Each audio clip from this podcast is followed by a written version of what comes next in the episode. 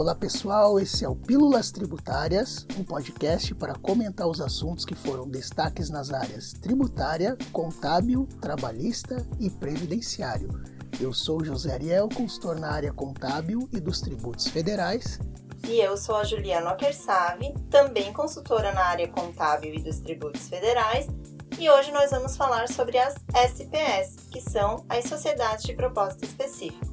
A primeira coisa que a gente precisa colocar aqui, José, que gera muita dúvida na consultoria, é que a SPE ela é uma sociedade como qualquer outra.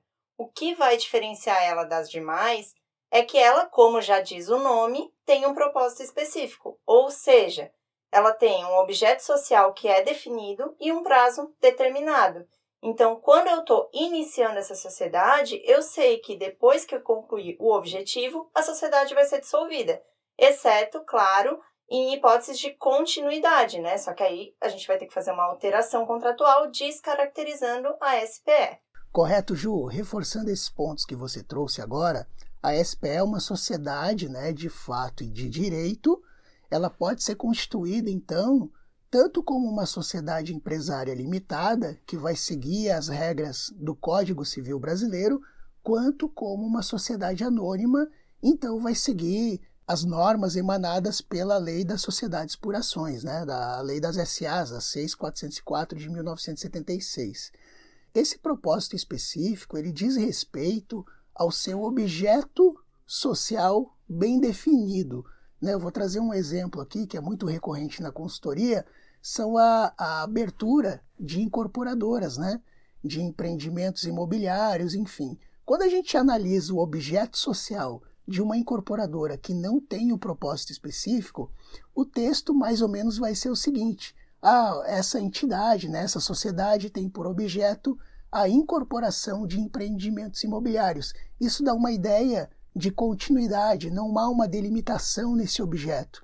Quando a gente analisa um objeto social de uma sociedade de propósito específico, você já encontra uma delimitação mais ou menos vai estar tá no objeto a indicação né, de, da construção de um determinado empreendimento imobiliário. Né?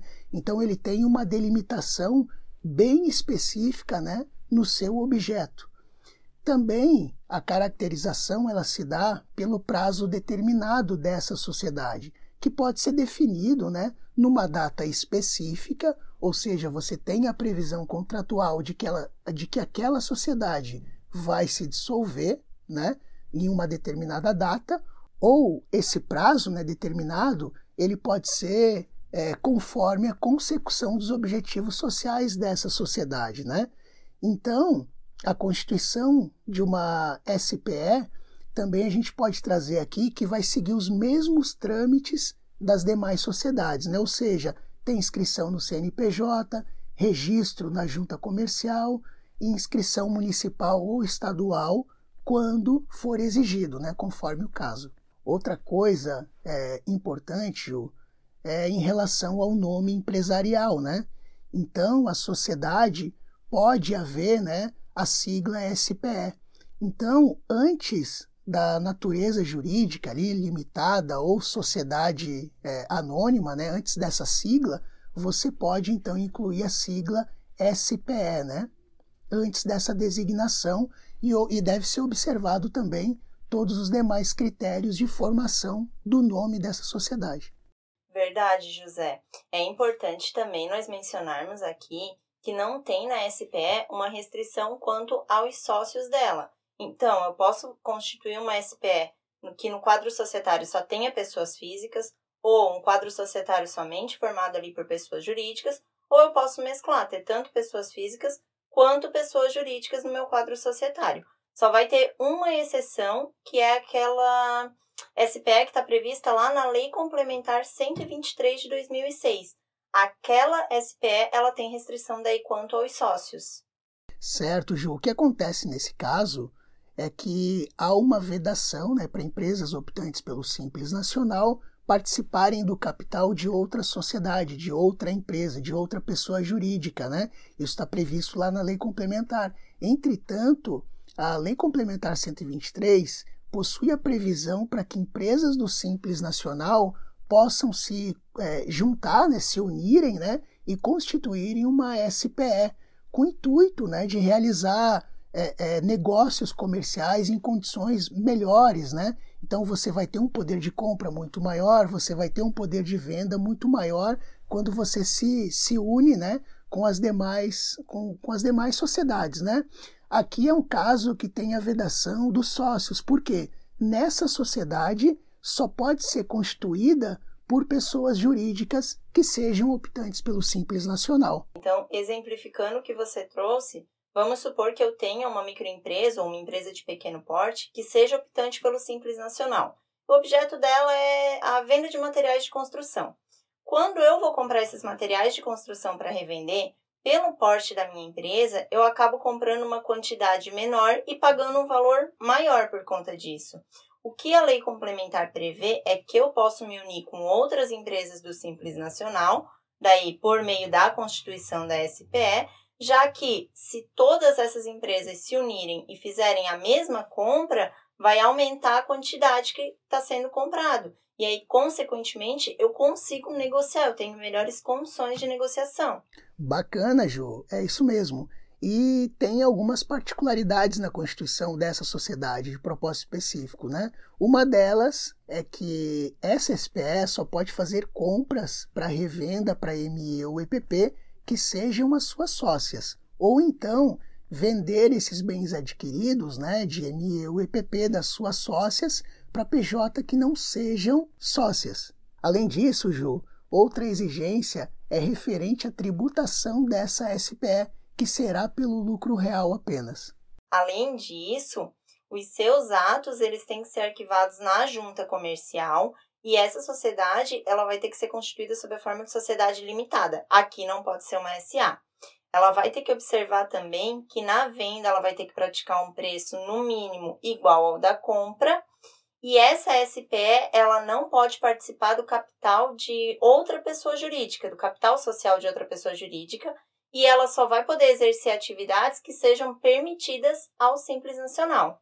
Outro ponto, Ju, que vale a gente trazer aqui é sobre a constituição de uma SPE para contratos de parceria público-privada, que, mesmo não sendo o foco da nossa consultoria, vale a gente mencionar a existência dessa possibilidade, né?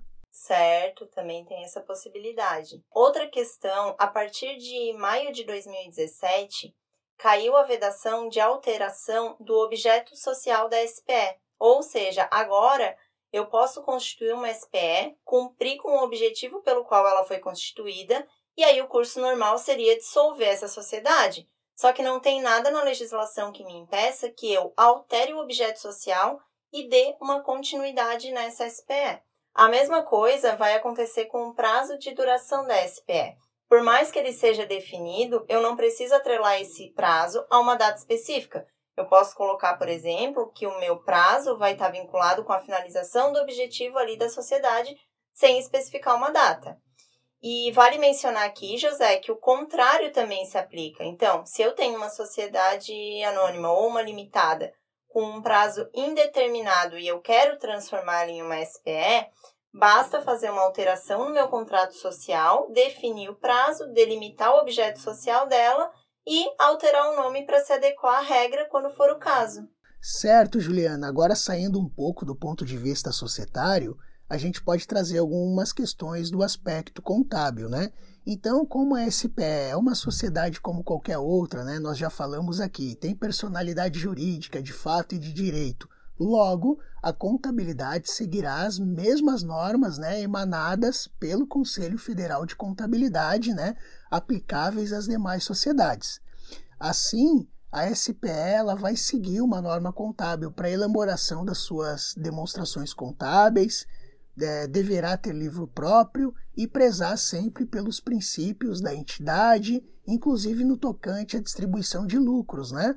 Ou seja, a pessoa jurídica não se confunde com os seus sócios. É comum também na, nas SPS constarem sócios pessoas jurídicas, né? Aqui tem que ficar bem claro o que é o patrimônio da SPE e o que é o patrimônio dos seus sócios, né? E quem de fato participa no capital da SPE sem haver a confusão com terceiros, né? aquela confusão patrimonial que está lá no Código Civil Brasileiro, no artigo 49A. E seguindo nessa mesma linha que você trouxe, vamos falar agora da, do regime tributário que a SPE está sujeita, né? dos regimes tributários.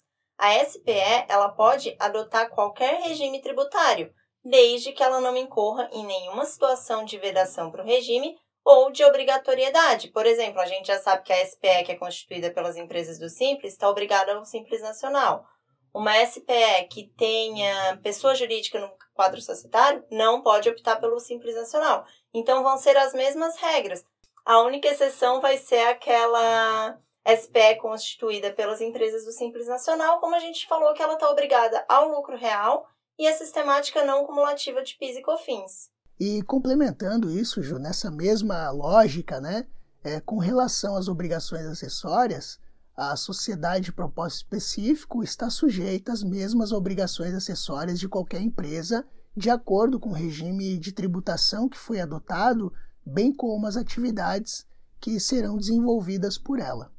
Bom, pessoal, então aqui finalizamos o nosso Pílulas Tributárias. Obrigado a todos que nos ouviram e aguardamos vocês no próximo programa. Até mais! Até mais!